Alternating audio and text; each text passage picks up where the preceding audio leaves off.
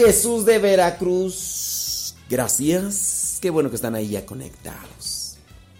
Te mando un saludo donde quiera que nos escuches y como quiera que nos escuches. Si nos escuchas por Radio María, en las diferentes retransmisoras de Radio María, pues hasta donde nos estés escuchando te mandamos un saludo. Si tú nos escuchas a través del internet, porque en el internet llegamos hasta la cárcel. Bueno, también te mandamos un saludo. Yolanda Vidal, allá en Stern, Virginia. Nayibé hasta Riverside, California. Saludos desde Norte Carolina. Allá está Patricia Navarrete. Marcela Sánchez desde Omaha, Nebraska. ¿Listos ya para escucharnos hoy, sabadito 14 de diciembre? Y la iglesia pues tiene a San Juan de la Cruz el día de hoy, a Aida Ruiz. Dice, llegando del mercado ya sintonizando el programa, Eleazar y Betty Galván están llenando la tripa allá en Springfield, Oregon. Bueno, pues les mandamos un saludo hasta Springfield, Oregon. Muchísimas gracias, qué bueno que están ahí conectados. Tere, tere, tere, tere, tere, tere, tere, tere, tere. Saludos, dice Dilia Tobar Machado, allá en Caracas, Venezuela. Gracias hasta Poza Rica, Veracruz. Mireya Castro Romilleya. Berta Camacho de Miranda en Quincy, Florida. Escuchándonos. Carlos González allá en West Hollywood, California escuchando. Ándele, que se. Saludos, déjame ver quién más nos manda saludos desde la Perla Tapatía, Guadalajara, Jalisco. Ruth Robles, gracias. Hasta Nueva York, Cruz Azucena, muchas gracias. Betty Flores, hasta Monterrey, Nuevo León. Mm, déjame ver aquí quién más tú, desde Agworth, Georgia, María Hernández. Lupe Barriga, en Marión, Carolina del Norte. Allí en la delegación Coyoacán, Gaby Paz. Mari Biguri. Allá en Cuautitlán, Izcalli, Estado de México. McAllister, Oklahoma, María Robles. Gracias desde Los Ángeles, California. Esperanza Guidos. Saludos desde Norcross, Georgia. Dice familia Negrete Galeana. Ande, gracias. Bueno, pues donde quiera que nos escuchen y como quiera que nos escuchen, mira Héctor Ramírez ya está conectando desde la Cañada Querétaro. Saludos, dice desde El Salvador. Allá San El Salvador. Allá tierra de San... Ay, ¿cómo se llama tú? Romero. San... Romero... Ay, Dios, me va el primer nombre. No, no, no. ¿Cuál es, Tere? El primer nombre de Monseñor Romero. Oh, ya se me va el nombre. Bueno, hasta allá, pues, hasta El Salvador. David Trejo en Greenville, Texas. Betty Esquivel. Saludos. Eh, dice, eh, pues bueno, da gracias a Dios. Dice que su hijo salió muy bien de una cirugía. Gracias a Dios. ¿Te fijas, Tere, que hay muchas personas que piden oración pero después no agradecen? bueno, Betty Esquivel sí agradece porque dice, gracias por las oraciones, su hijo salió muy bien de la cirugía. Yo creo que sería una cuestión que también podemos poner eh, sobre la mesa, ¿no, eh, Tere? Cómo en ocasiones nosotros no agradecemos a Dios aquello por lo que pedimos. Leti Gómez desde Ojoseco, Guanajuato. Saludos a Luis García desde Lincoln Park, Michigan. ¿Cuántas de las veces no, no agradecemos a Dios? Le pedimos a Dios un nuevo día y al otro día ni, ni le agradecemos. Saúl Ponce Tapia está en el Hospital General de la Ciudad de México. Javier Reyes, escuchando allá en Norte Carolina. Muchas gracias. Dar gracias a Dios por lo que nos da, dar gracias a Dios por lo que tenemos, dar gracias a Dios por lo que somos y Monseñor Oscar Romero, ándele. Pues es que se me olvida, hombre. Pues, ¿qué quieres? ¿Qué quieres? No, pues Tere, es que ya cuando uno llega a cierta edad ya se le, se le barren a uno los cables, Tere. Tú como estás chavalona. Pero llegará un día, Tere, llegará un día, si Dios así lo permite. En los quehaceres, preparando la comida, haciendo muchas cosas. Ahorita vamos a hablar de San Juan de la Cruz, hoy 14 de diciembre. ¡Arriba los corazones!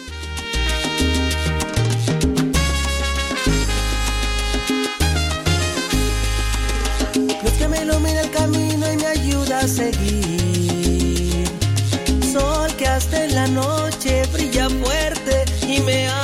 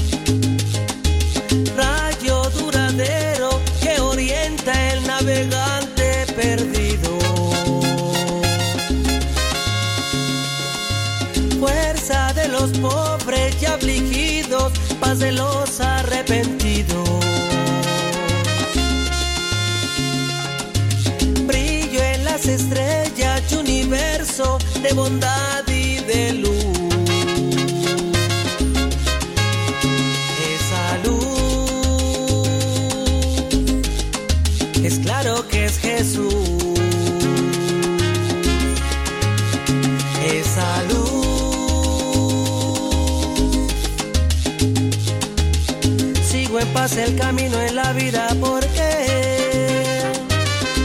eres tú la verdad y la vida lo sé.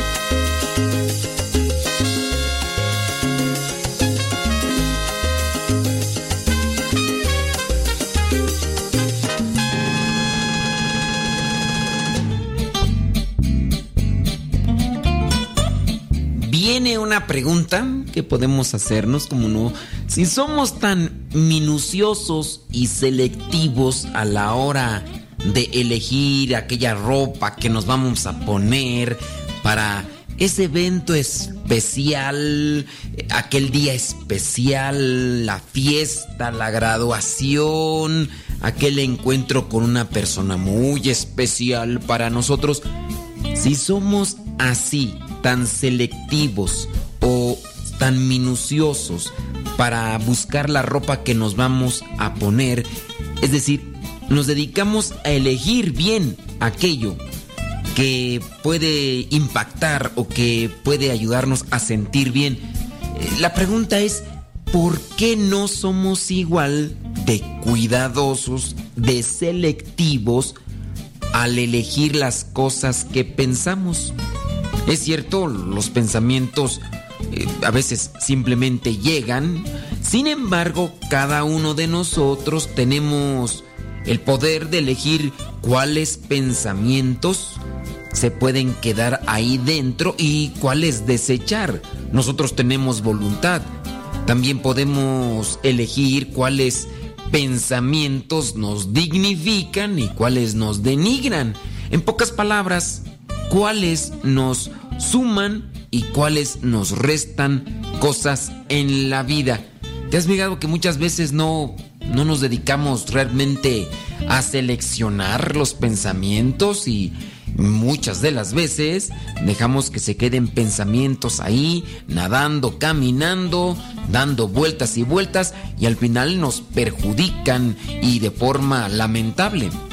Esto de purificar el pensamiento, de ser fuertes en la voluntad y controlar aquí la cabecita, esto se logra haciendo uso de dos cosas maravillosas, dos maravillosos regalos con los que ya venimos equipados, ¿sí?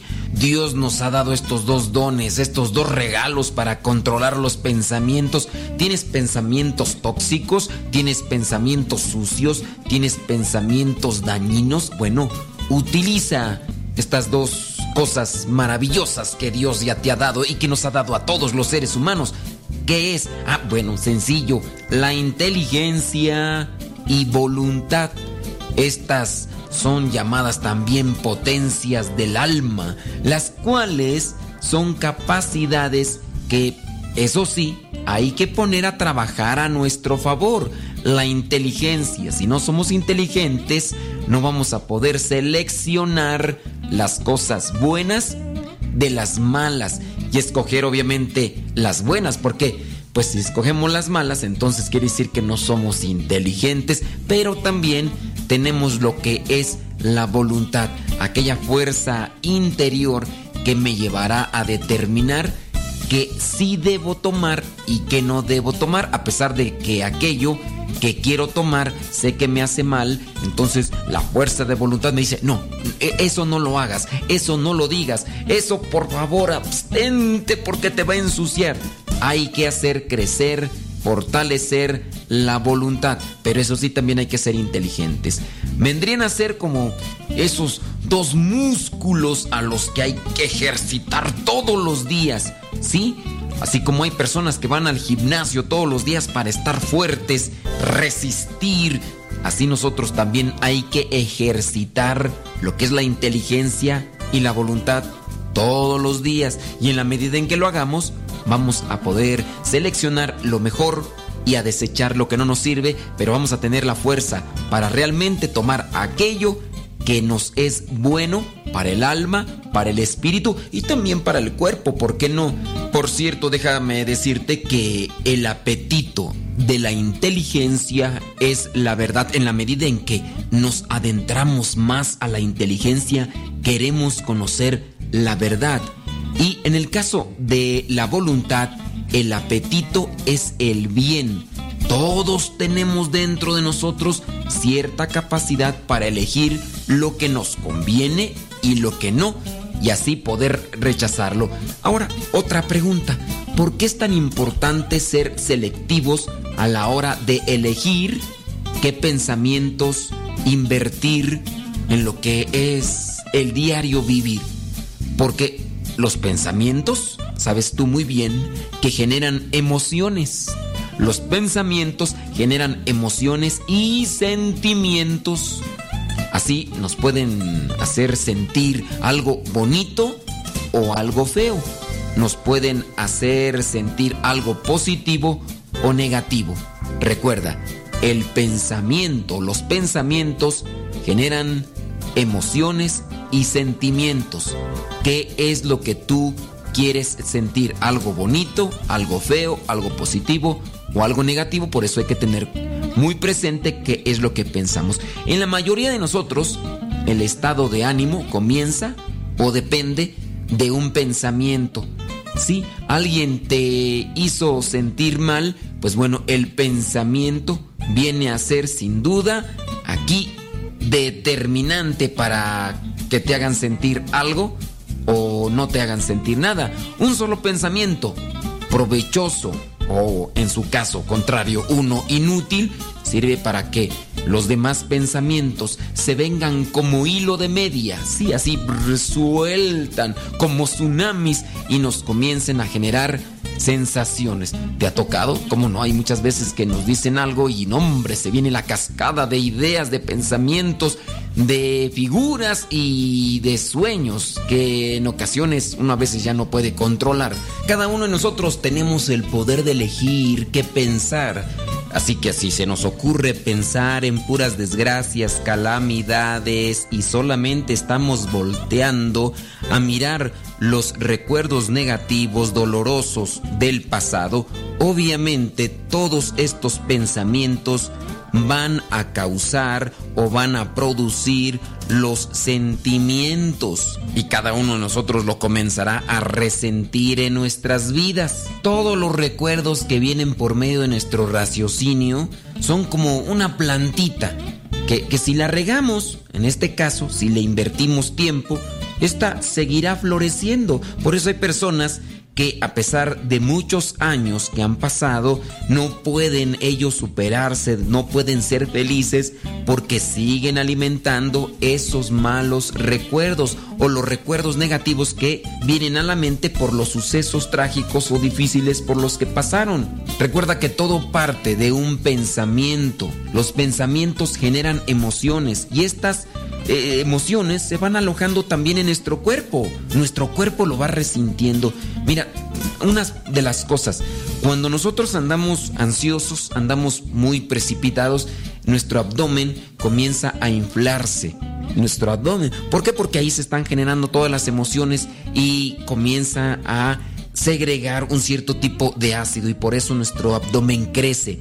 Tengamos cuidado en eso. Con el tiempo vendrán a resurgir enfermedades como la gastritis u otro tipo de enfermedad parecida que incluso se puede llegar a degradar más y convertirse en lo que son las úlceras. Déjame darte un consejo. Si estás habituado a tener más pensamientos negativos, dolorosos, tristes que positivos, Trata de tomar el control de esos pensamientos. Tú puedes controlar lo que es la manera de pensar. Para eso necesitas inteligencia. Elige lo mejor, lo bueno, para que ya no estés volteando solamente a las cuestiones dolorosas del pasado y escojas el presente y te proyectes al futuro. Obviamente, confía en Dios. Si no puedes, necesitarás también fortalecerte en la voluntad para que tomes control de tus pensamientos. Pide a Dios que te dé fortaleza, que te purifique los pensamientos y trata de mirar ya en lo que tienes ahora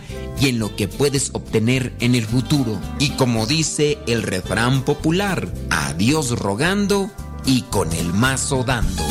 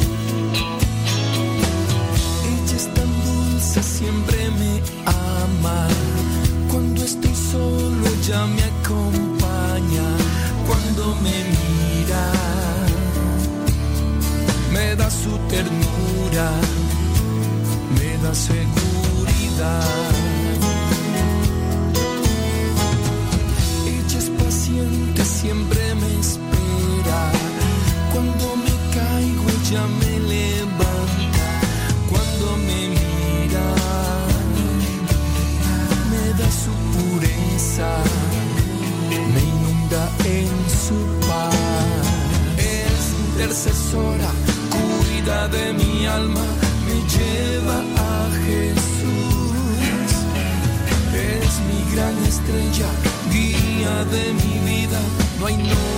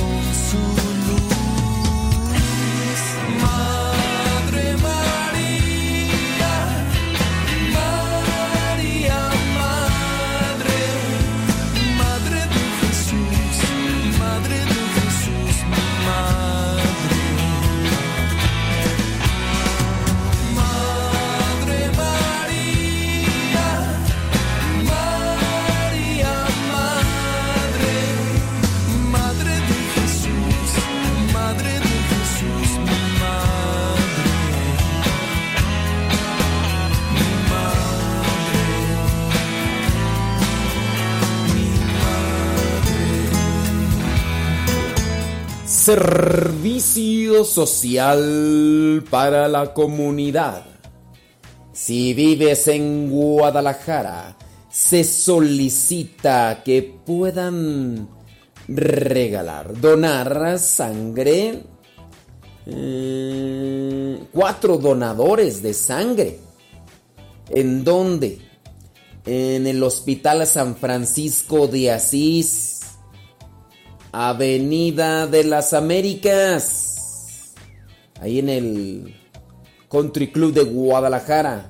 Hospital San Francisco de Asís. Avenida de las Américas. La paciente es Alicia. Alicia Magaña Manso. En Guadalajara. Se necesitan por lo menos cuatro donadores. Ojalá y alguien que esté escuchando pueda ir. El tipo de sangre es pues, A negativo. Alicia Magaña Manso. Recuerden que pues hay muchas personas que no las pueden intervenir quirúrgicamente a falta de, de sangre. Vámonos a pausa Radio María y regresamos.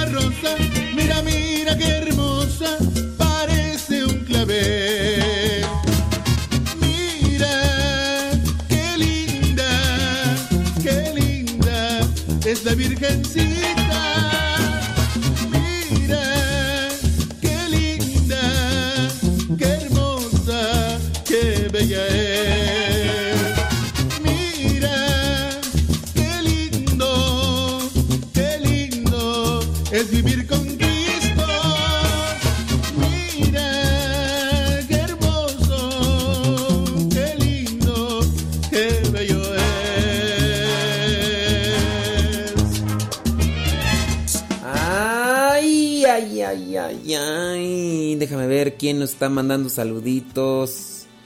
Eh, William Pérez Borroto desde Riverview, Florida. Saludos. Gracias a los que están compartiendo el programa. ¿eh? Muchas, pero muchas gracias. Con eso llegamos a más personas cuando tú compartes el programa. Ojalá y nos ayudes. Queremos llegar a más personas. Pensando que esto que hacemos aquí en la radio es de provecho para todos ustedes. Imelda Vaguaga hasta Hathor, California. Muchas gracias.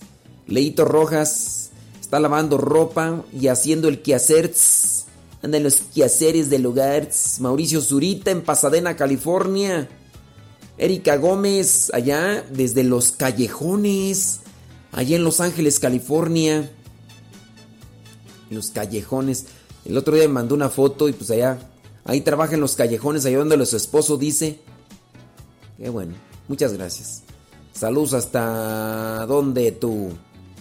Déjame ver aquí quién más nos manda saludos. Taca, taca, taca. ok, muy bien. No, es que estaba ahí nada más leyendo sus comentarios. Ya no hay más comentarios.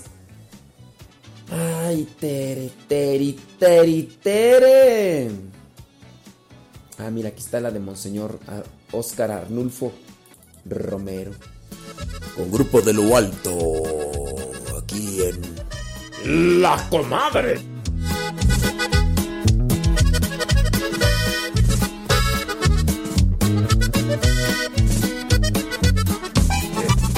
Si hay una radio ¿no? que se llama así La Comadre. La Comadre.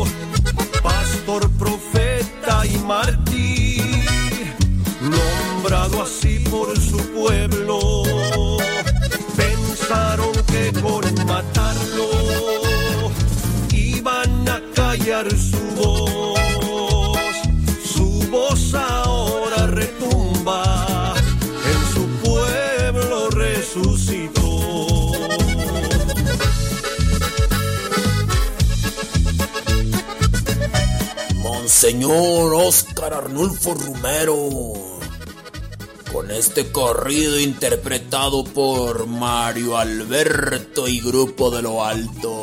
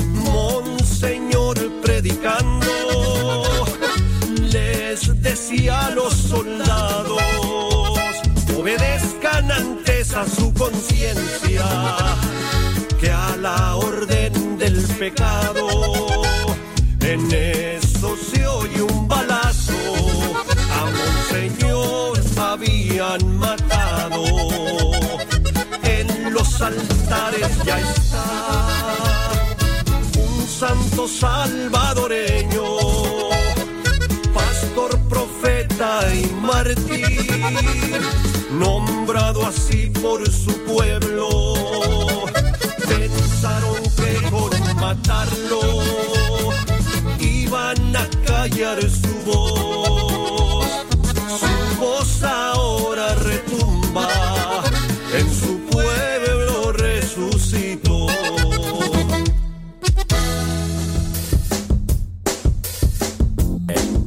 Tómala, vámonos pues con quien inició el programa. Rápidamente mencionamos que el día de hoy, 14 de diciembre, la iglesia recuerda a San Juan de la Cruz. Ahorita vamos a hablar de él, vamos a hablar de él como no, con todo gusto. Él es del año 1591. También la iglesia el día de hoy recuerda a los santos Herón, Ateo e Isidoro ateo, así se llamaba, no crean que era ateo, no. Así se llamaba ateo. Y también Isidoro. Y el niño de 12 años, Dios coro, ellos fueron mártires. Herón, ateo, Isidoro y Dios coro. ¿Te imaginas que te pongan ateo? Que digan, ¿y de dónde agarraste ese nombre tú? Ah, pues es que había ahí en Alejandría, en Egipto, hombre, había un, un santo de nombre ateo. Así se llamaba él. Durante la persecución de Decio, él murió entregando su vida. Cuando el, juez vio a los tres primeros fuertes en la fe y destrozados por los varios tormentos, los mandó quemar. Dijo, ah, estos no se achicopalan. Quémenlos vivos, quémenlos. Y los quemaron vivos. A Dios Coro, que pues, tenía 12 años, eh, fue flagelado. Eh, así que, y el de la flagelación, pues como estaba más morro, 12 pues, años, estaba tierno y hueso, ¿no? No, o sea, el de los latigazos y todo lo demás, pues él sí se murió. Dios estaba morrido, pues. Pero Herón, Ateu y Isidoro, no. Dijeron, no, pues no. Bueno, pues si no, pues quémenlos, ¿no? Entonces, Decio les dio Decio. Decio, Decio, Decio, Decio. También la iglesia de hoy, la iglesia del día de hoy, no, la iglesia del día de hoy recuerda a San Tirso, Leucio, Calinico y compañeros mártires. Ellos son del año 250. También este, los otros que mencionamos, Herón, Ateo, Isidoro y Dioscoro, son del año 250. Obviamente de lugares diferentes, ¿no? Aquellos primeros son de Alejandría en Egipto y estos son de Bitinia, Apolonia de Bitinia. También la iglesia recuerda hoy a Santa Dróside, así se llama, Dróside. Eh, San Juan Crisóstomo afirma que Dróside, pues también murió quemada igual que las otras, los otros. Los quemaron allá del siglo III. Ellos de allá de Antioquía de Siria. Pues, pues. También la iglesia recuerda a los santos Ares, Promo y Elías, ellos mártires, los cuales al querer marchar de Egipto a Cilicia para visitar y ayudar a los confesores de Cristo en la persecución desencadenada por el emperador Maximino fueron apresados en Cesarea. Les destrozaron los ojos, los pies y fueron llevados a Escalón por mandato del prefecto Firmilio, donde Ares fue quemado vivo y los otros degollados, consumando así su martirio. Entonces nada más Ares. Antes había un programa así, tú, tú, tú lo llegaste a utilizar un programa en aquellos tiempos, estamos hablando de los que, como el año 2000, no recuerdo, había un programa tú que se llamaba Ciares y lo utilizábamos para descargar música pirata.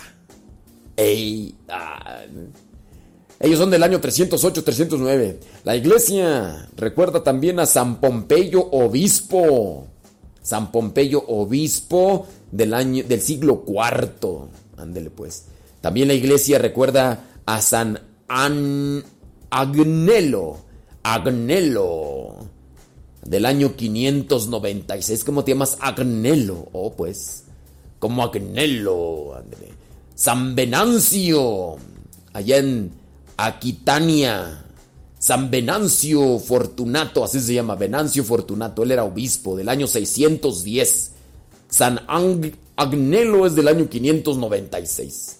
San Folcuino, obispo de Teroune.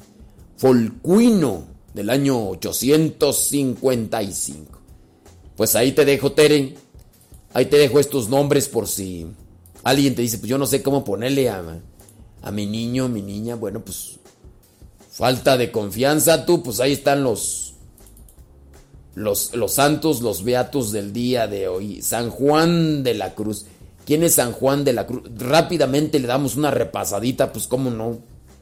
Faltaba más, faltaba menos. ¿Qué es lo que nos dicen de San Juan de la Cruz? Pues que era poeta.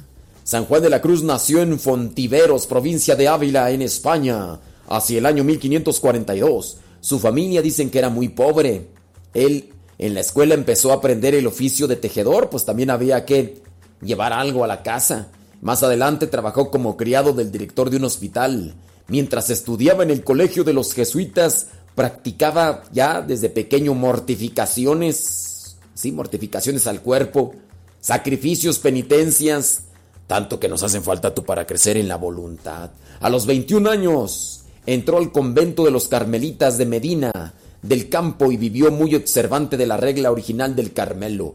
Fue ordenado sacerdote en el año 1567 y pidió a Dios la gracia especial de que lo conservara siempre en gracia, es decir, sin pecado, y que pudiera sufrir con valor y paciencia toda clase de dolores, penas y enfermedades. Después conoció a Santa Teresa de Jesús, Teresa de Ávila, la grande, la que dijo, no, ¿sabes qué? hay que darle una ajustadita a los carmelitas porque... Y entonces comenzaron la reforma. Y ya comenzaron. Pero ya eh, todo eso para Santa Teresita, para Santa Teresa de Ávila, porque está tan Santa Teresita el Niño Jesús, ¿verdad? Que también es. Pero no, eh, Santa, Santa Teresa de Ávila y San Juan de la Cruz comenzaron así. No, hombre, los comenzaron a perseguir. Los mismos de sus hermanos de la comunidad. ¡Bah! Bárbaros, hasta los encarcelaban y todo lo demás. Pero ellos no se rajaron, dijeron, no, hay que renovar porque ya no estamos, ya no estamos siendo muy lights. Estamos haciendo ya así como que, pues la mera verdad, así no, pues, así no funciona, así no funciona el asunto. Y sus mismos hermanos dijeron, ah, pues ándale, atente a las consecuencias, Vali. Atente a las consecuencias. Porque no creas que esto es nada más así porque sí. Y, y pues ándale. Que les fue bien mal, bien mal. Dicen eh, uno de sus más grandes poemas, su cántico espiritual. San Juan de la Cruz murió un 14 de diciembre del año 1591 cuando tenía 49 años. Chavalón, chavalón. Todo lo clara que quiero.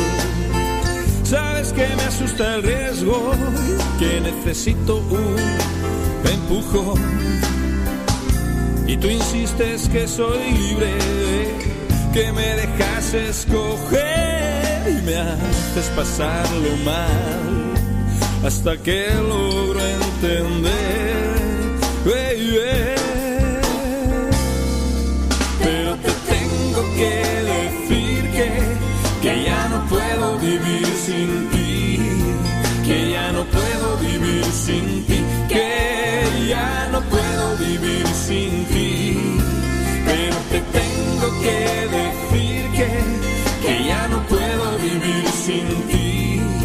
Que ya no puedo vivir sin ti, que ya no puedo vivir sin ti.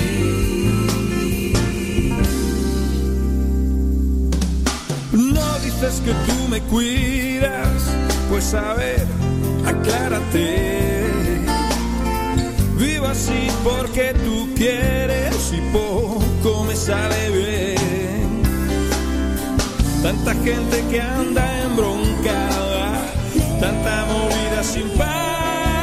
Necesito una señal o vamos a dejar. Baby. Pero te tengo que decir que, que ya no puedo vivir sin ti, que ya no puedo vivir sin ti, que ya no puedo vivir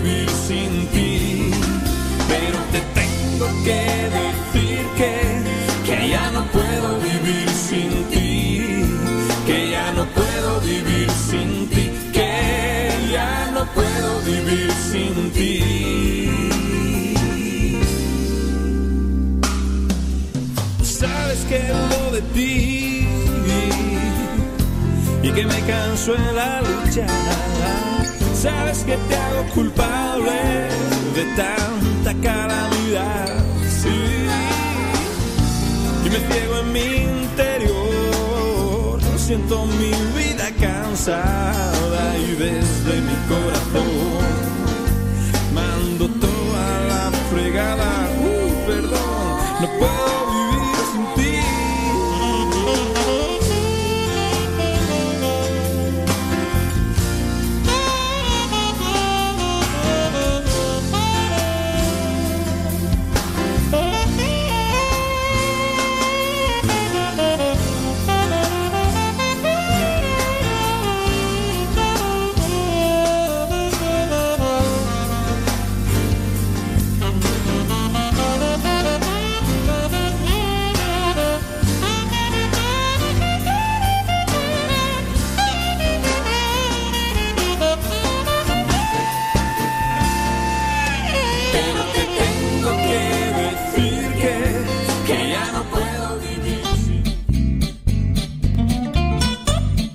tener una salud espiritual agradable a Dios y también a los demás, es también importante cuidarse de dos cosas que son muy comunes entre los seres humanos, el egoísmo y el criticar.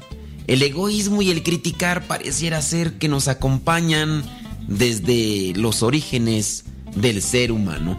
La vida cristiana es una vida llena de servicio hacia los demás, o así debe de ser, en las que debemos mostrar amor y bondad a todos, a todos, no solamente a los cristianos, incluso a aquellos que también no nos tratan bien, porque algunas veces nosotros tampoco tratamos bien a los demás. Podemos servir a los demás de muchas maneras y debemos asegurarnos de que utilizamos todas las oportunidades de la vida que Dios nos regala para servir a los demás. Una de las formas más valiosas para servir a los demás es mostrarles que nos importan, porque lamentablemente muchas de las veces damos a entender que los demás no nos importan. Así que cuando otras personas necesitan de tu ayuda, sé generoso y sé presuroso para brindarles tu ayuda.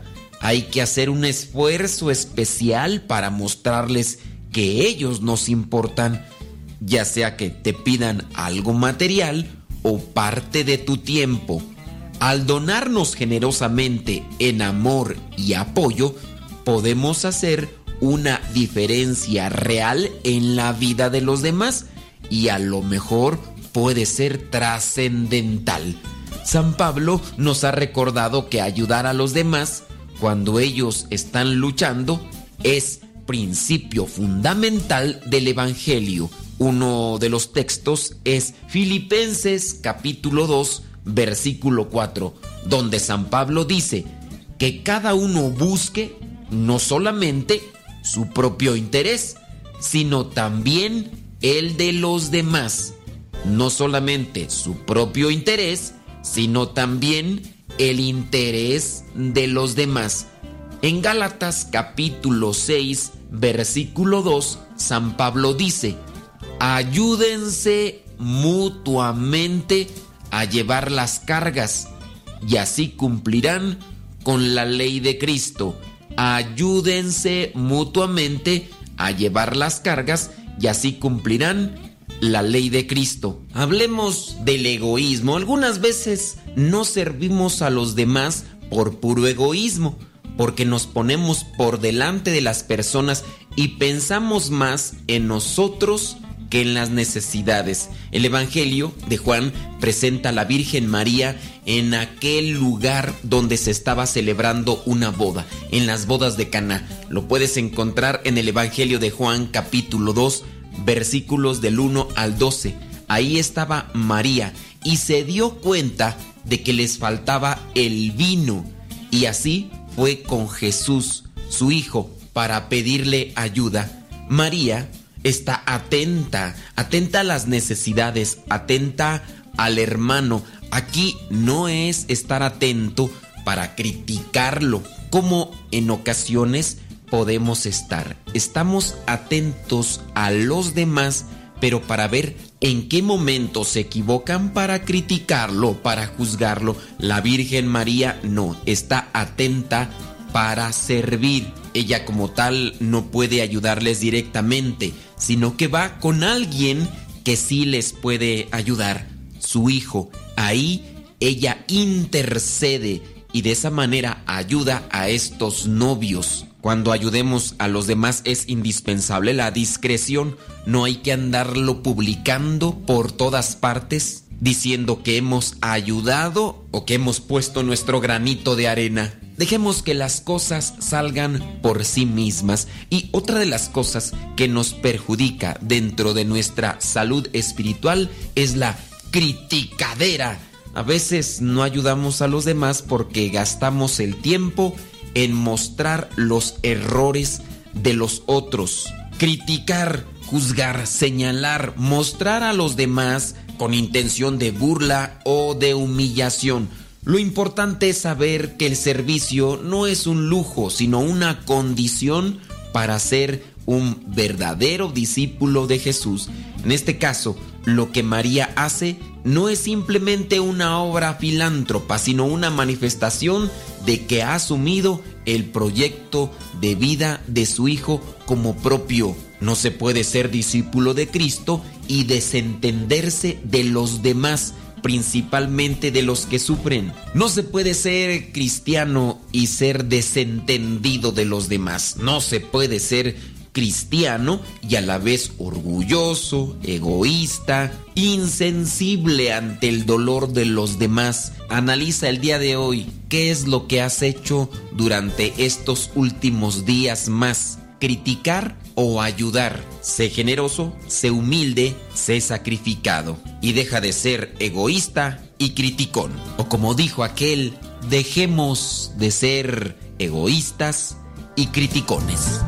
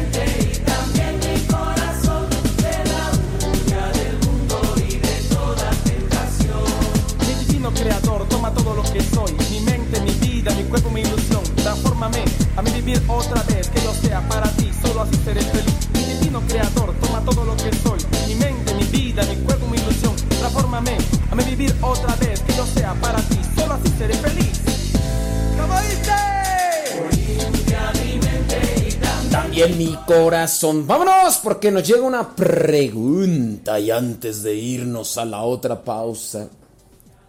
Dice... Ok, muy bien. Mira, llega esta pregunta. Dice, fíjese que yo vi a la esposa de mi sobrino con un hombre que a mi sobrino no le gusta que platique con él. Han tenido problemas a causa de ese hombre. Dice, han tenido problemas mi sobrino con su esposa. Y ahora pues me tocó mirar a su esposa platicando con ese hombre. Y no sé si decirle a mi sobrino. Eh, Ok, estoy en un dilema, no sé si se lo digo. ¿Será pecado de omisión si no se lo digo? Y la pregunta también, ¿y si se lo digo, seré chismoso? ¿Qué hago?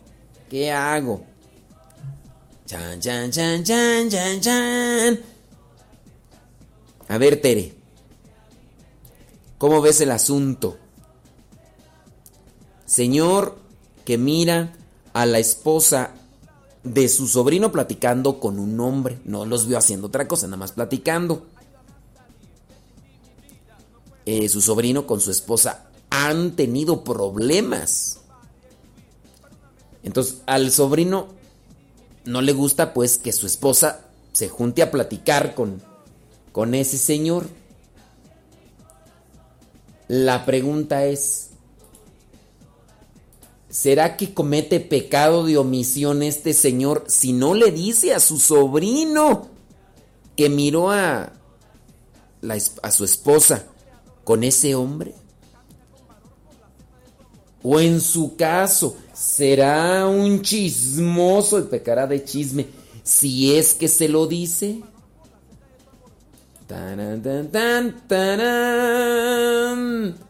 He ahí. He ahí el dilema. Los voy a dejar pensando un ratito. Los voy a dejar pensando un ratito. Yo voy a dar mi opinión con respecto a esta situación. Pero eso será al regresar de la pausa. Porque ya casi, ya casi nos vamos a la pausa, Tere.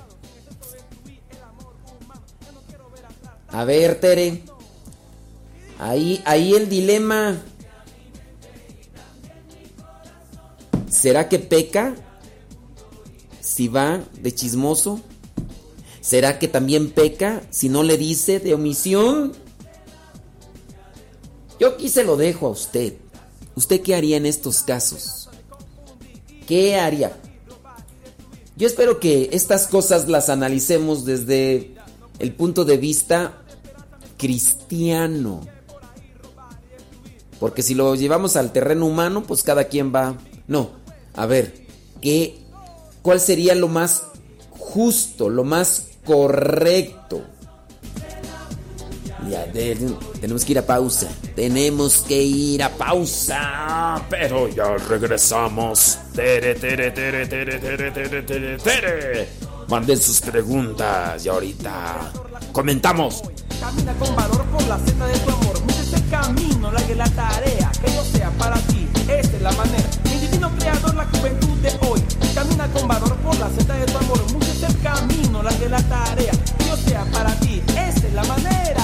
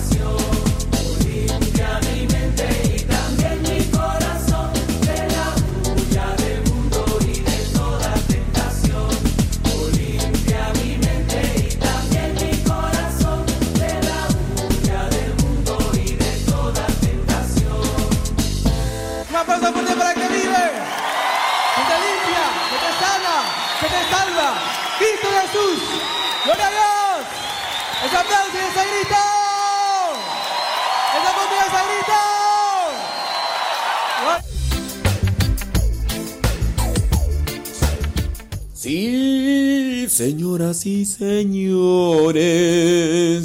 Gracias por estar conectados con nosotros el día de hoy. Gracias a ti que recomiendas el programa y que le dices a los demás, conéctate, ¿eh? conéctate mi chavo, a lo mejor te puede servir de algo el programa. Gracias a los que están cocinando, están moviendo el bigote, están ahí viajando, están en la casita descansando, cualquier cosa que hagan ahí, pues, y escuchando, pues ándele. Eh, ¿Qué dices tú? En la novena navideña ya se cantan villancicos o cantos de adviento. Que se cantan villancicos o cantos de adviento. Hostido posado.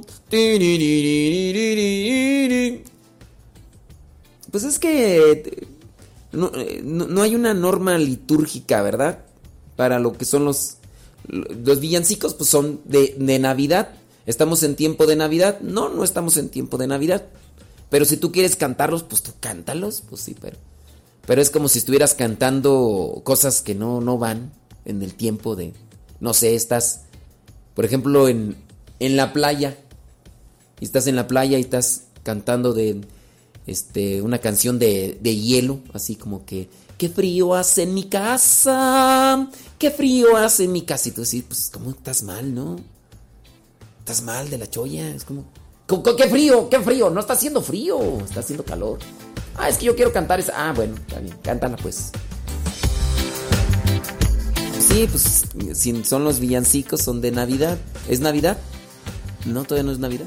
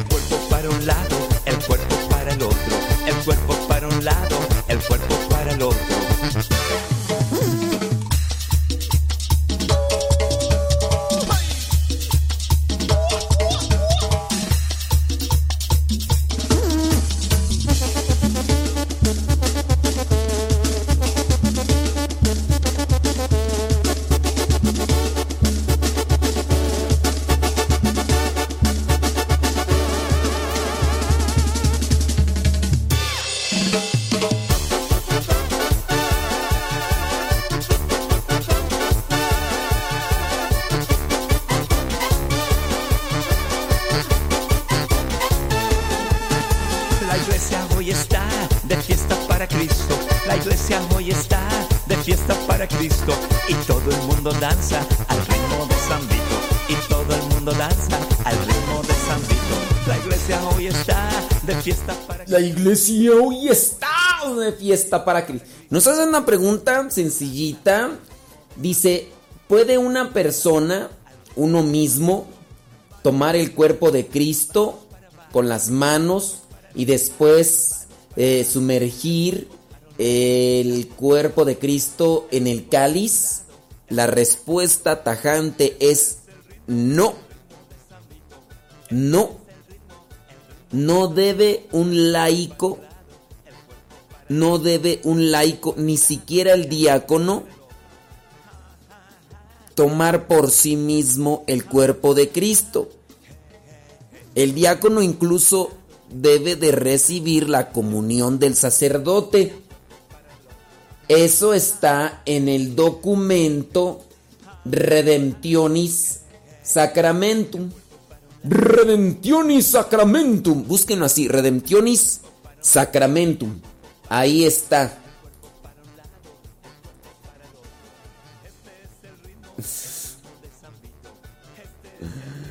Ande pues.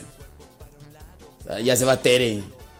Se queda Héctor Malta. Saludos, Héctor Malta. Oye, ¿no, ¿no está escuchando o sí? El cuerpo para un lado, el cuerpo para el otro, el cuerpo para un lado. Bueno, no se está escuchando.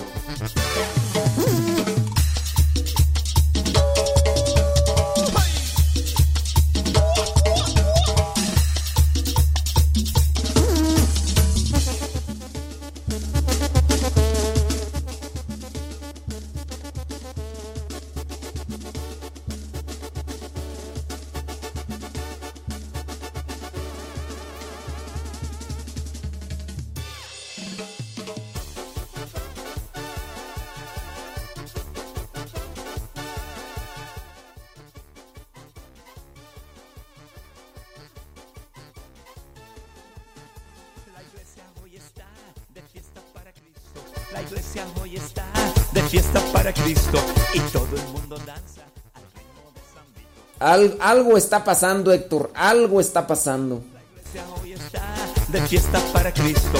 La iglesia hoy está. ¿Dónde está? Ah, sí, ya, ya miré. Ah, qué sonso soy. Pues estaba mirando otra cosa que.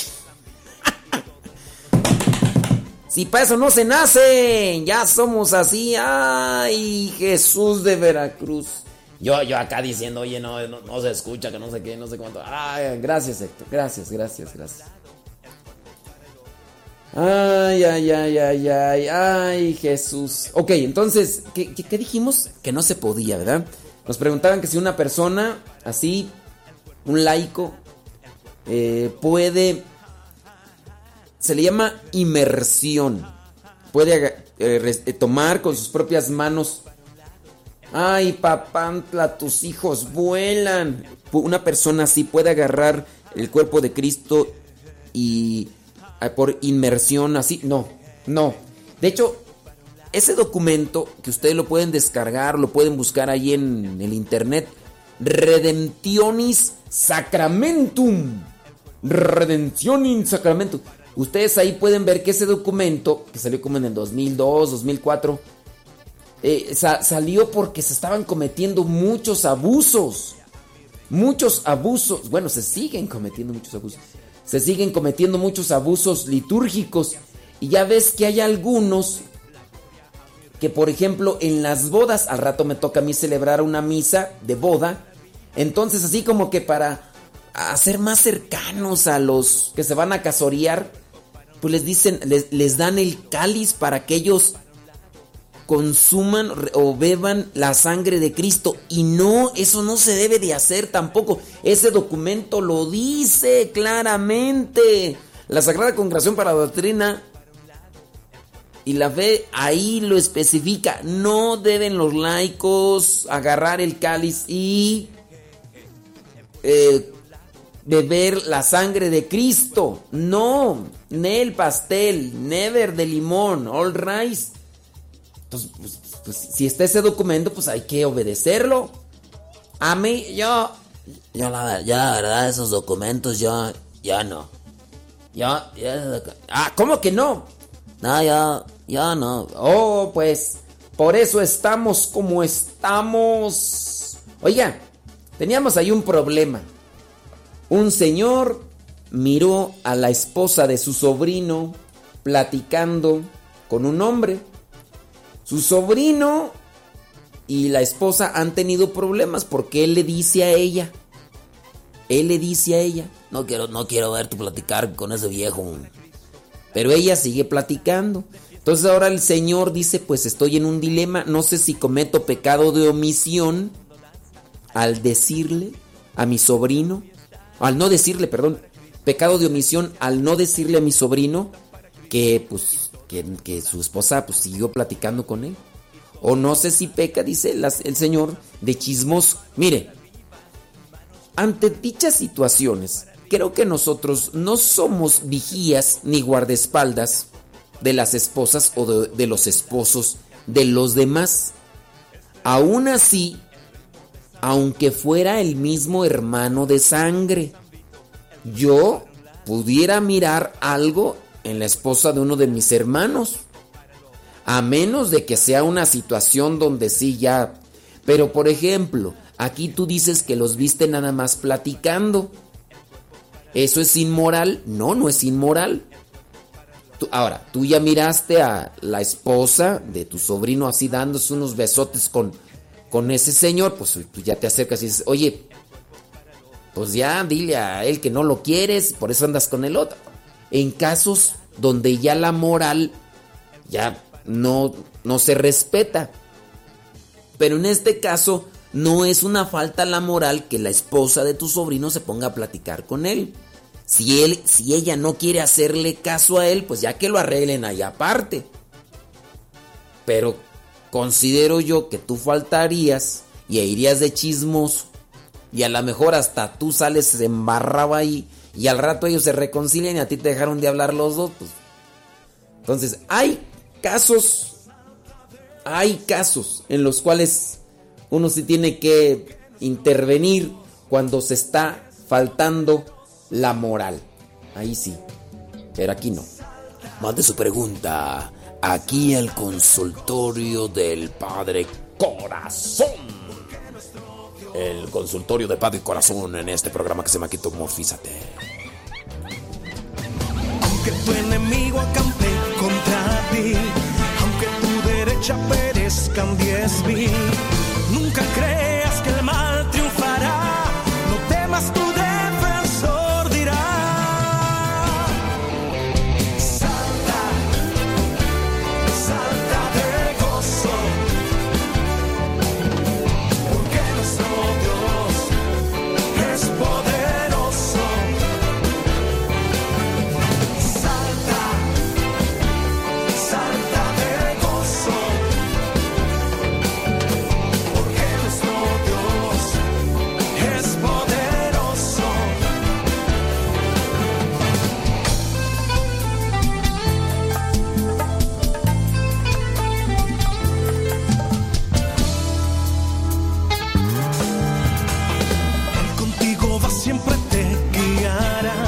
habitas a su amparo, Él te protegerá. Él es tu escudo, refugio y protección. Las murallas caerán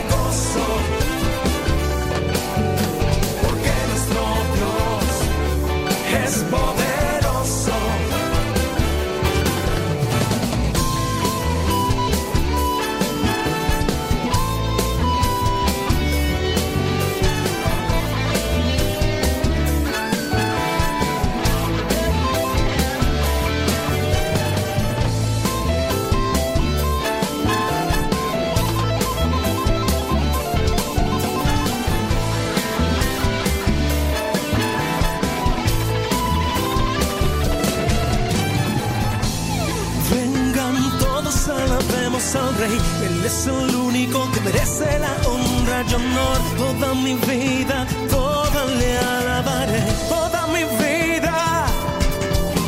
Yo salto, tú saltas, saltamos para Cristo, un salto de alabanza como nunca se ha visto, un salto de fe con las manos levantadas, salta con la fe que mueve las montañas, salto, tú saltas, para Cristo, salto, tú saltas,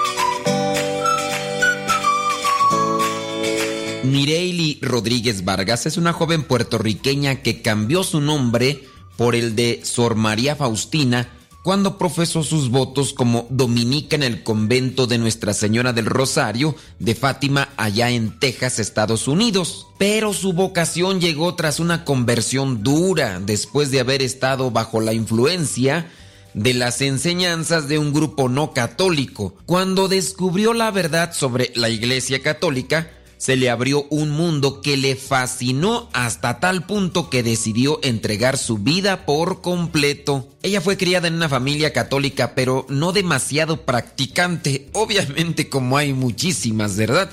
Y eran sus compañeros de colegio los que le decían que la Virgen María había tenido más hijos hasta llegarse a convencer de ello. Yo supongo que los papás ni siquiera iban a misa y ni siquiera se dedicaban a estudiar la Biblia o estudiar su doctrina. A los 16 años, tras un duro acontecimiento familiar, aparecieron en su vida los pertenecientes a un grupo cristiano no católico. Por insistencia de un familiar, comenzó a participar de estas clases en este grupo no católico. Al principio, dice que consistía en contestar las preguntas de unos folletos. Luego el pastor vino a darles clases personalmente. Después de todo aquello fue invitada a un taller denominado Descubriendo la Verdad y que tenía como objetivo realizar en ella lo que vendría a ser prácticamente un lavado de cerebro. Y chéquese que esto lo dice ella, no lo digo yo. Dice que trataba de cómo la iglesia era la gran ramera del Apocalipsis y el Santo Padre era la bestia del profeta Daniel. En eso consistía este dichoso taller y en eso consistía lo que era este tema de descubriendo la supuesta verdad. Dice que una vez que concluyó ese taller tocaba ser bautizada, pero ella estaba muy confundida, no creía eso sobre la iglesia católica, porque ella había nacido dentro de la iglesia católica. Finalmente, una amiga suya decidió no bautizarse, por lo que ella también tomó la decisión. Obviamente eso le ayudó para decir que no y no fue bautizada, que al final de cuentas ese bautismo no hubiera valido porque el bautismo que le cuenta es el que se hace como lo ordenó Jesucristo y haciéndose una vez el otro ya no cuenta. Al final fue su abuela la que finalmente tomó cartas en el asunto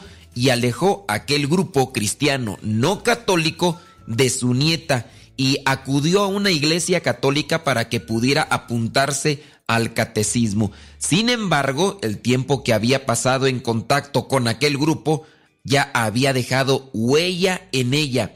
Ya, por lo que le habían dicho, no amaba a la Virgen María, a la cual tenía devoción desde muy pequeña. Además, añade que en ese momento pensaba que no necesitaba ir a la iglesia porque un lugar de cuatro paredes con la Biblia y agua bendita podía ser su cuarto. Incluso creía que los cuadros, aún los no religiosos, eran idolatría, por lo que le habían enseñado con aquel grupo cristiano no católico. Sin embargo, tiempo después de iniciar su catequesis, su vida cambió a través de las enseñanzas que les daban y de la instrucción religiosa y de la Biblia que hacían profundamente. Mientras tanto, su abuela seguía perseverando y acompañaba a su nieta a misa todos los domingos sin excepción. Dice que empezó a ver a Dios como un padre amoroso y su vida empezó a cambiar, motivo por el cual se alejaron muchos amigos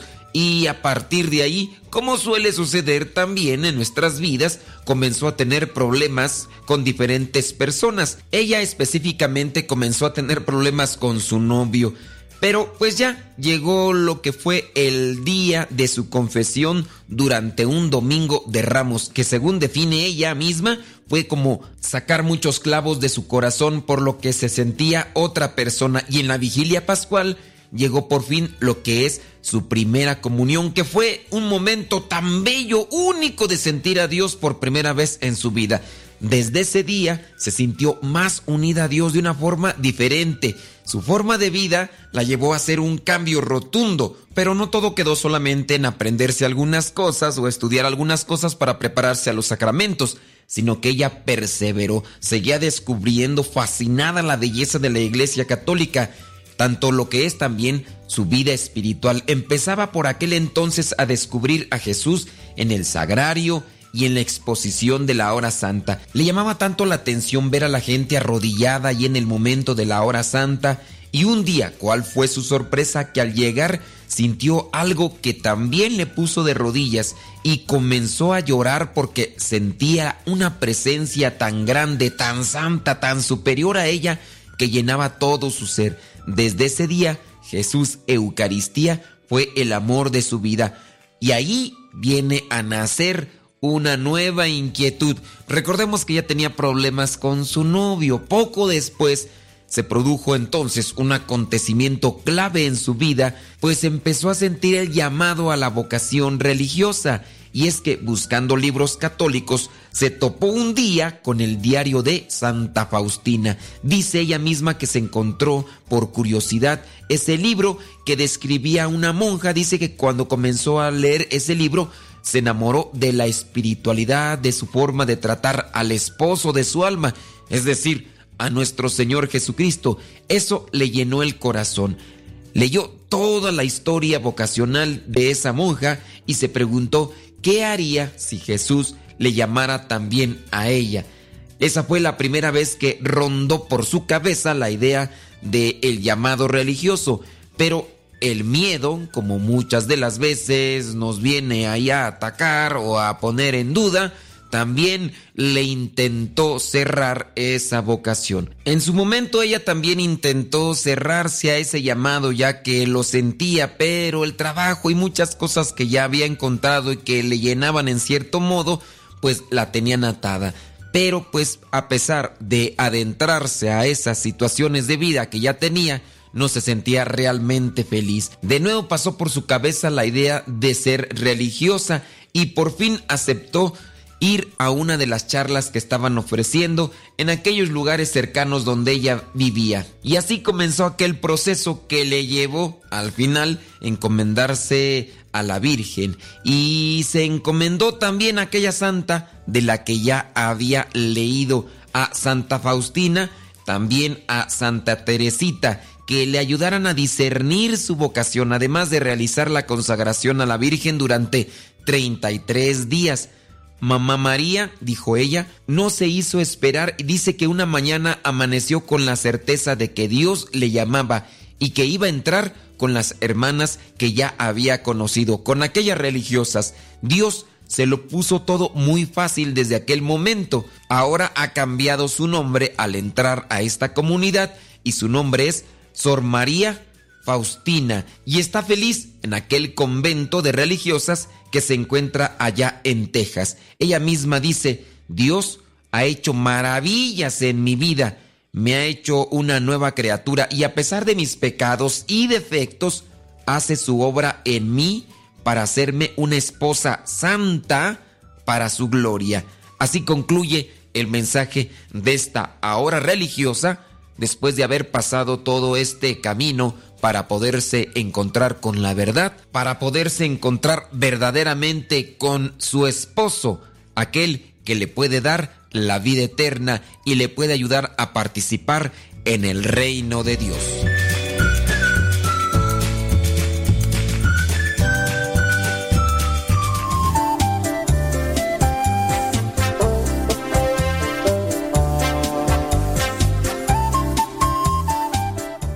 Muchas veces nos parece que caminamos a oscuras, sobre todo cuando tenemos muchas dudas acerca de las decisiones que tomamos. Por más que pensamos, consultamos y oramos, no logramos ver claro. Hay cosas que nunca terminamos de comprender a lo largo de nuestra vida. Eso sí, vivimos en un mundo lleno de oscuridades. Por eso, nuestro objetivo no debe ser alcanzar una claridad mental perfecta, sino vivir una claridad en el corazón. Dijo el Papa Benedicto XVI que el amor en el fondo es la única luz que puede iluminar este mundo oscuro. Es importante poner todo de nuestra parte, pero también es sumamente importante amar, hacer las cosas con amor y por amor. Cuando amamos, por más que estemos llenos de dudas, sabemos que hay en nuestro interior una claridad que nos guía. En realidad, eso está dicho con suma contundencia en la palabra de Dios. Primera carta de Juan capítulo 2 versículos del 10 al 11 que dice, quien ama a su hermano permanece en la luz y no tropieza, pero quien aborrece a su hermano está en las tinieblas, camina en las tinieblas, no sabe a dónde va. Un consejo será para este día, amar de verdad, dejar que Dios entre a tu vida para que veas más claro, para que no tropieces y sobre todo para que vivas en paz. Deja que Dios ilumine tu vida.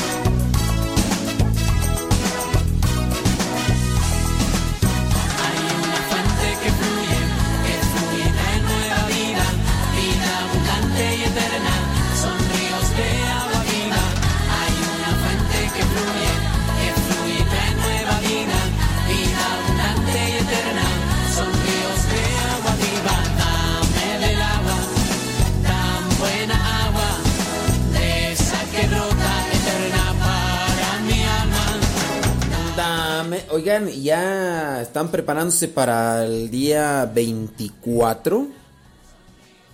Saludos. Díganos dónde nos escuchan. Eso es importante. Ya el próximo... No, todavía alcanzamos, ¿verdad? De hecho, todavía el próximo sábado, pues es día 21. Todavía para el día 24, pues todavía. ¿Qué, qué ya, ya están preparando? ¿Dónde le van a pasar el 24? ¿Con quién? ¿Cómo? Pregunto. Pregunto. Mm.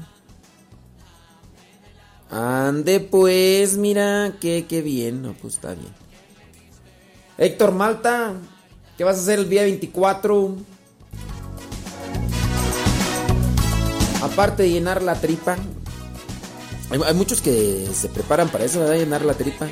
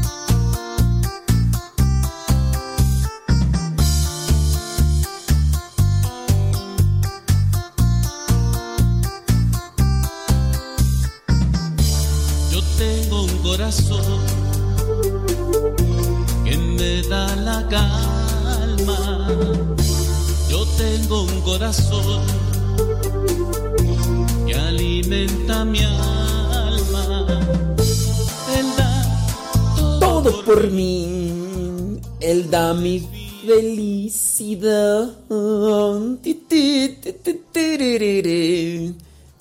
Saludos de la Puente, California. La Puente allá, sí. La Puente, California.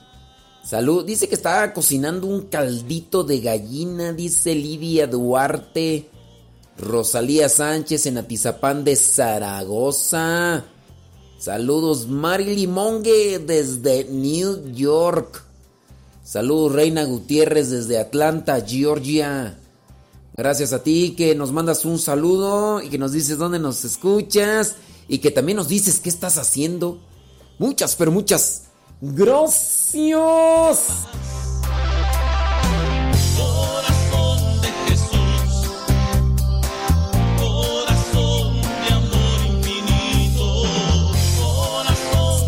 Saludos a Claudia, dice que nos está escuchando allá en Cuernavaca, Morelos.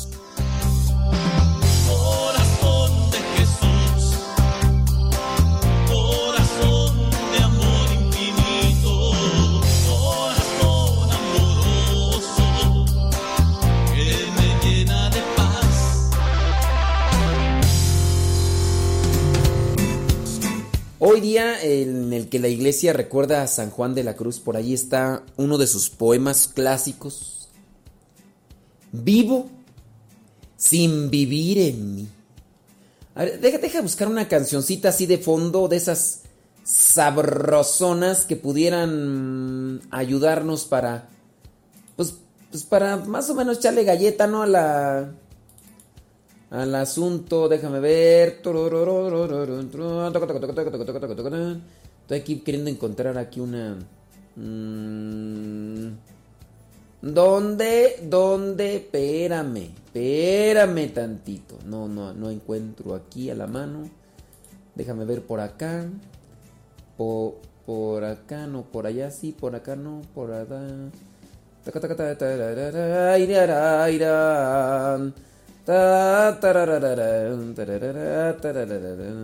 No, no encuentro. ¿Cómo es eso? Una cumbia, dice. Ya te imaginarás, Héctor, una cumbia y yo acá con, con un poema de San Juan de la Cruz. No, Héctor, hombre, ¿cómo pues, hombre? Espérame tantito. Aquí ya está, ya encontré una, mira. Dice. Déjame. Déjame buscar. Pla. Nomás ya, ya nomás deja escoger una. Ya, espérame tantito, nomás. No, no presiones, no presiones. Porque si presionas, pues menos. Nomás déjame ver, es que aquí tengo. Son 3000 canciones de las 3000 canciones. de- No es cierto. No es cierto, no son 3000 canciones. Mm. Ay Dios, pero es que sí. Estoy aquí en un dilema. No, no son 3000 canciones, pero. No, no, no voy a poner de, de Juanga. No, pues como voy a poner de Juanga. No. Eh, déjame ver, déjame ver. Déjame ver, déjame ver.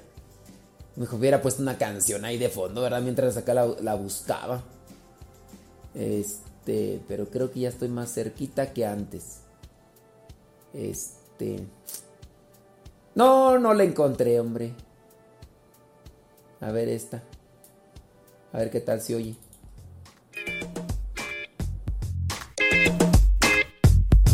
No, no está.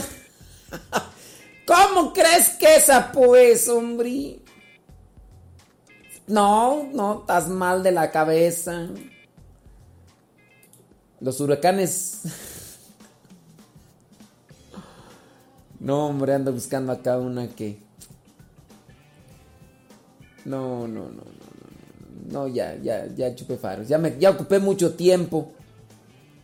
Y no más nada de nada. A ver, déjame ver aquí la.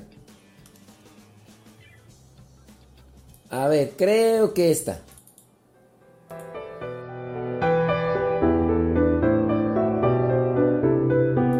Pues más o menos, ¿no?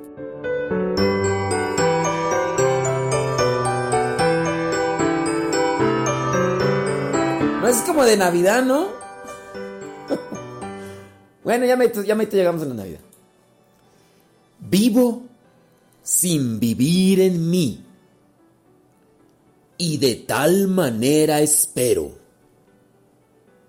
que muero porque no muero. En mí yo no vivo ya. Y sin Dios vivir no puedo, pues sin Él y sin mí me quedo.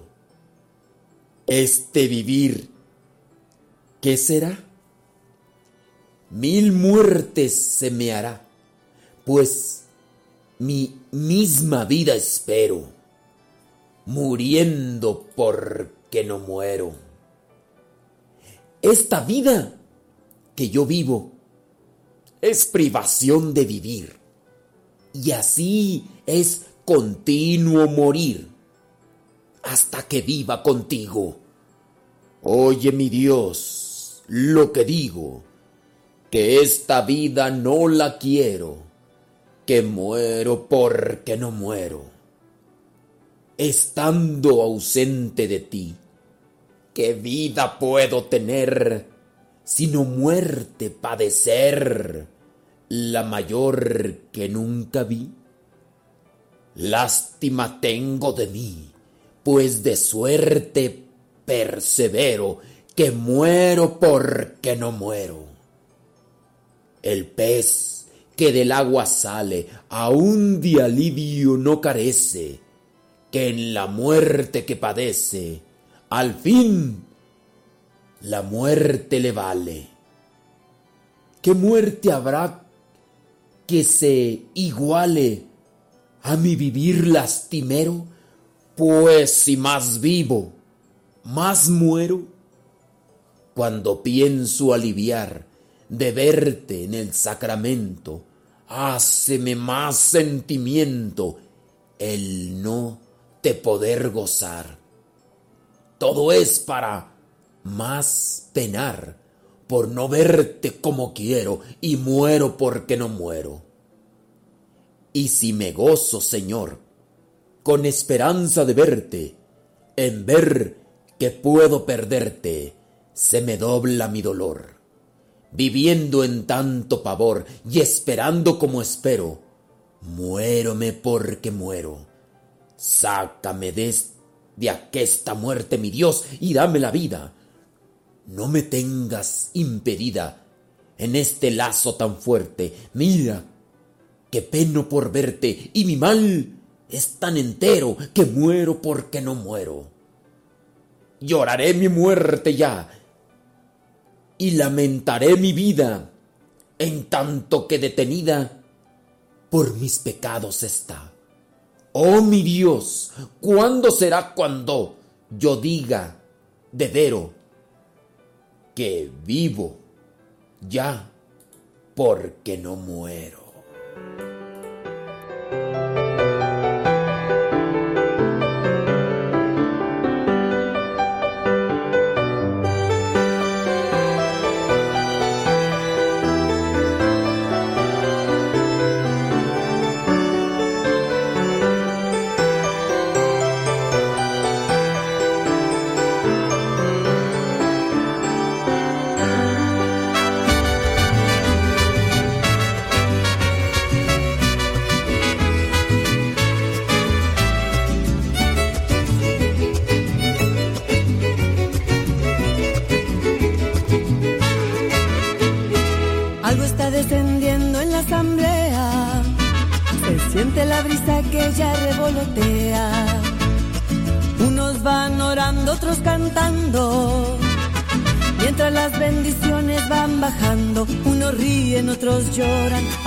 Diferente idioma, unos danzan y otros brincan.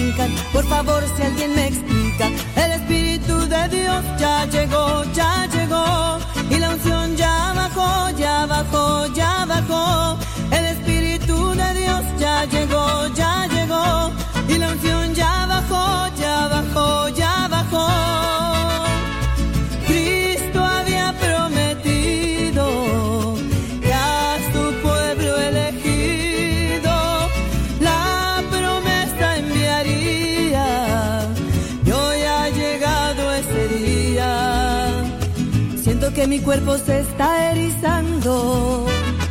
Lágrimas de mis ojos van bajando.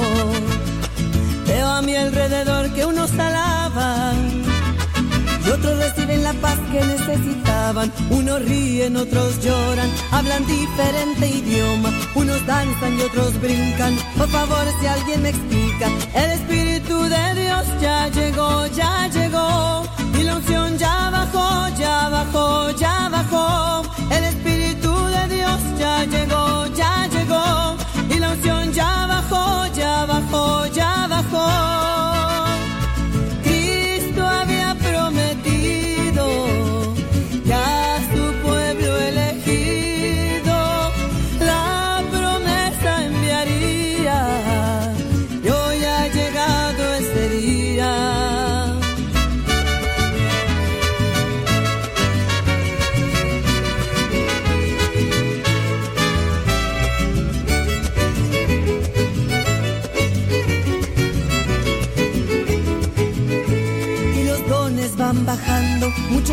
Van tomando. Tú querías don de amor, ahora amas sin temor.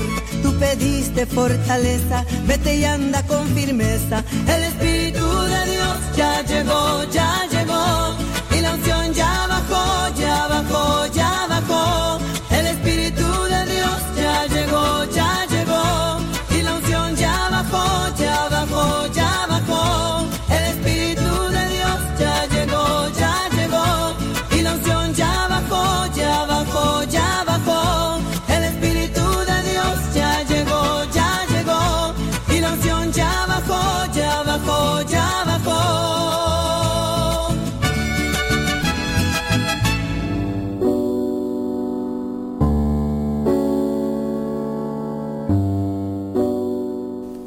Esta historia se llama ¿Dónde está Dios cuando más le necesitamos? Susana, cuando vio salir del quirófano al cirujano que acababa de operar a su hijo, le preguntó, Doctor, ¿cómo está mi pequeño? El doctor le dijo, Lo siento, hicimos todo lo que estuvo a nuestro alcance. Susana, consternada, preguntó, Doctor, ¿por qué a los niños les da cáncer?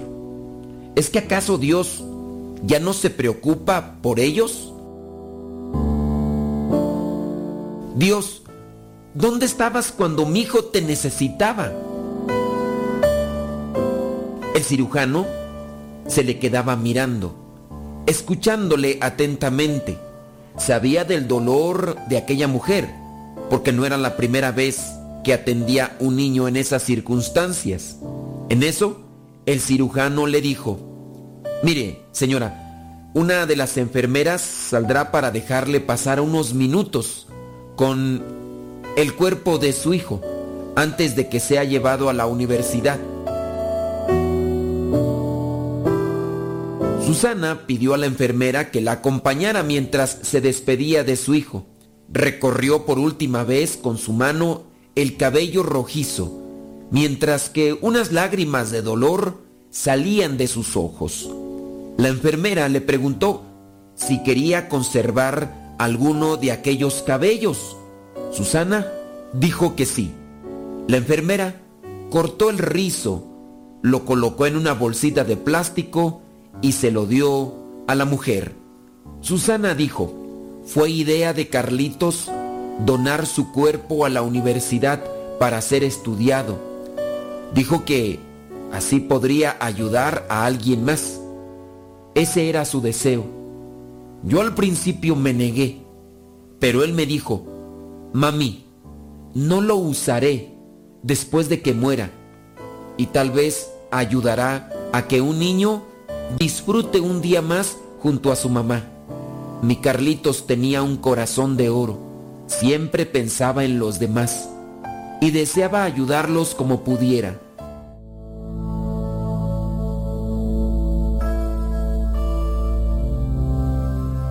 Susana salió de aquel hospital infantil después de haber permanecido allí día y noche durante los últimos seis meses de vida de su hijo. Colocó la maleta con las pertenencias de Carlitos en el asiento del auto, junto a ella.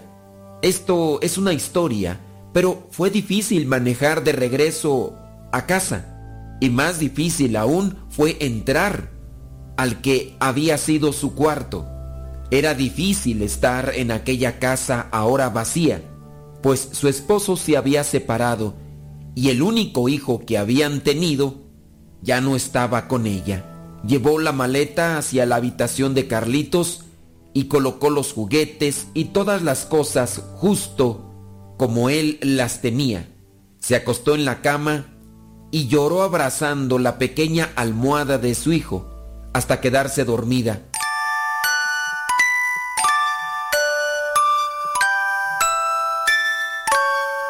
Despertó cerca de la medianoche y junto a ella se encontró una hoja de papel doblada. La agarró, la desdobló y en ella estaba escrito lo siguiente.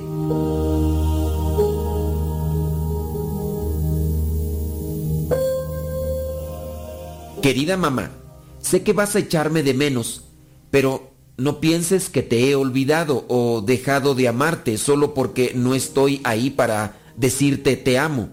Pensaré en ti cada día, mamita, y cada día te amaré aún más. ¿Sabes? Algún día nos volveremos a ver. Si deseas adoptar un niño para que no estés tan solita, él podrá estar en mi habitación. Y claro que puede jugar con todos mis juguetes. Si tú deseas que sea una niña, probablemente no le gustarán los que yo tenía. Y tendrás que comprarle muñecas y esas cosas que le gustan a ella. No te pongas triste cuando pienses en mí. Este lugar donde estoy es grandioso. Los abuelos vinieron a recibirme cuando llegué y me han mostrado algo de aquí, pero creo que tomará mucho tiempo verlo todo, pues esto es muy grande. Los ángeles son muy amistosos y me encanta verlos volar. Jesús no se parece a todas las imágenes que vi de él allá, pero supe que era él tan pronto lo vi y Jesús me llevó a ver a Dios Padre. ¿Y qué crees, mami? Me senté en su regazo y le hablé como si yo fuera alguien importante. Luego me encontré a una muchacha bellísima. Me dio vergüenza preguntarle su nombre, pero el corazón me decía que era la Virgen María. Ella me tomó con su mano y me presentó después a mucha gente maravillosa que enseguida se hicieron mis amigos. Le dije a Dios que quería escribirte una carta para despedirme y todo eso. Aunque yo sabía que no estaba permitido, Dios me dio papel y su pluma personal para escribirte esta carta. Creo que se llama Gabriel el ángel que te dejará esta carta ahí, donde te encuentras ahora. Dios me dijo que te respondiera a lo que tú preguntaste. ¿Dónde estaba Él cuando yo lo necesitaba? Dios me dijo que te dijera, en el mismo lugar que cuando Jesús estaba en la cruz. Estaba justo ahí, como lo está con todos sus hijos. Me dijo que tú lo entenderías. Esta noche, mamá, estaré a la mesa con Jesús para la cena. Yo sé que la comida será fabulosa. Casi olvido decirte, ya no tengo ningún dolor. El cáncer se ha ido. Me alegra, pues ya no podía resistir tanto dolor. Y Dios no podía resistir verme sufrir de ese modo. Así que envió al ángel de la misericordia para llevarme. El ángel me dijo que yo era una entrega especial. Mamá, ya me tengo que despedir. Con amor de Dios, Jesús y yo. Te mando un beso, mami. Esta es una historia, sí, una historia que fue creada en la imaginación de una persona. Pero espero que esta narración pueda darle consuelo, paz y esperanza a todas aquellas mujeres que sufren por este tipo de situaciones en su vida y que la paz de Cristo, la esperanza y su amor inunden sus corazones para que su sufrimiento disminuya.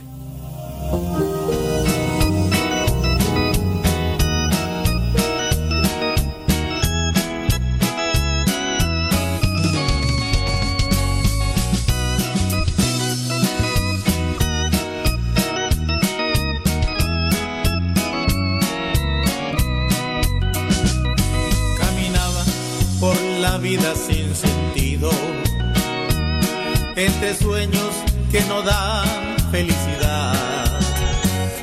Poco a poco fui llenando de amargura este corazón de odio y de maldad. Presa fácil para un mundo que te ofrece en los vicios su falsa felicidad. Siempre se me revelaba y me llevó a Jesús, a la verdad. Cuando alguien me habló de Jesús y me dijo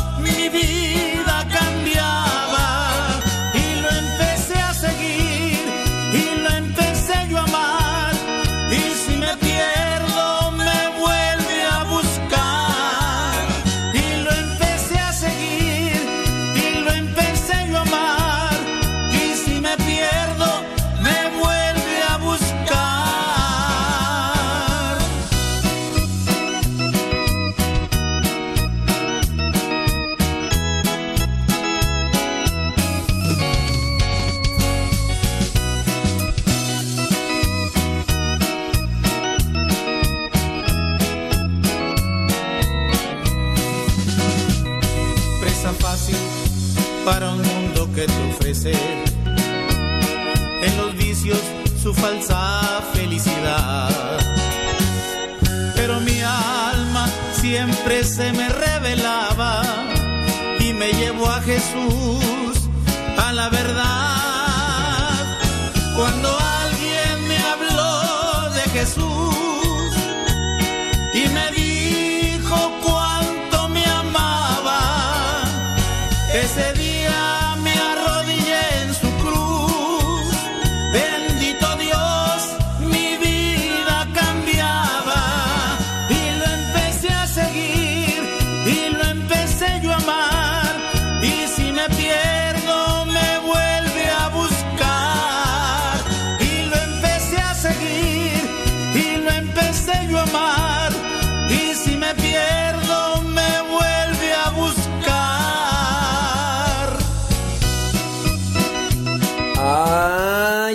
Héctor Malta, pues ya se nos acabó el, el 20, Héctor.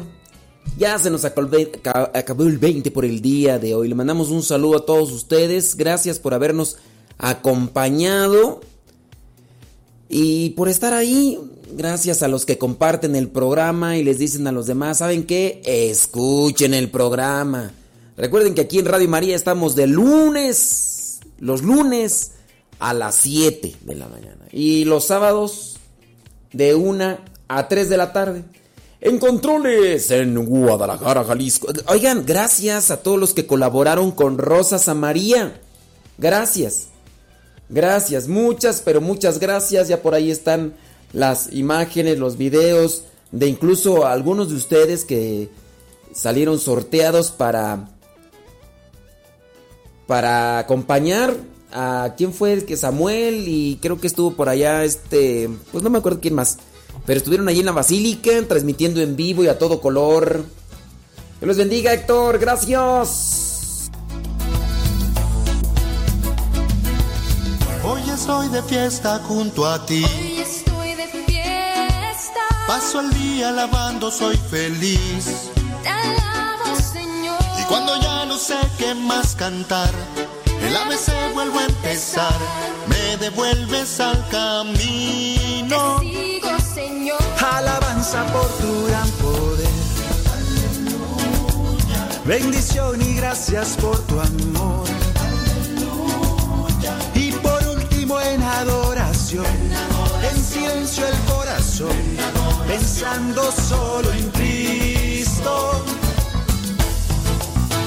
Empiezo con alabanzas y sigo con bendiciones, termino con sed de Cristo, Cristo Jesús. Y empiezo con alabanzas y sigo con bendiciones, termino con sed de Cristo, Cristo Jesús.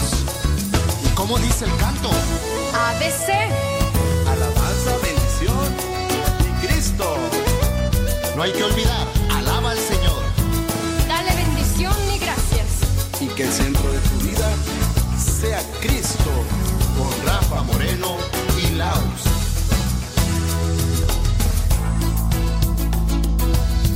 Échale Rafa. Yo te alabo porque tú eres Dios. ¿Y tú, Alex? Bendición por lo que haces, Señor.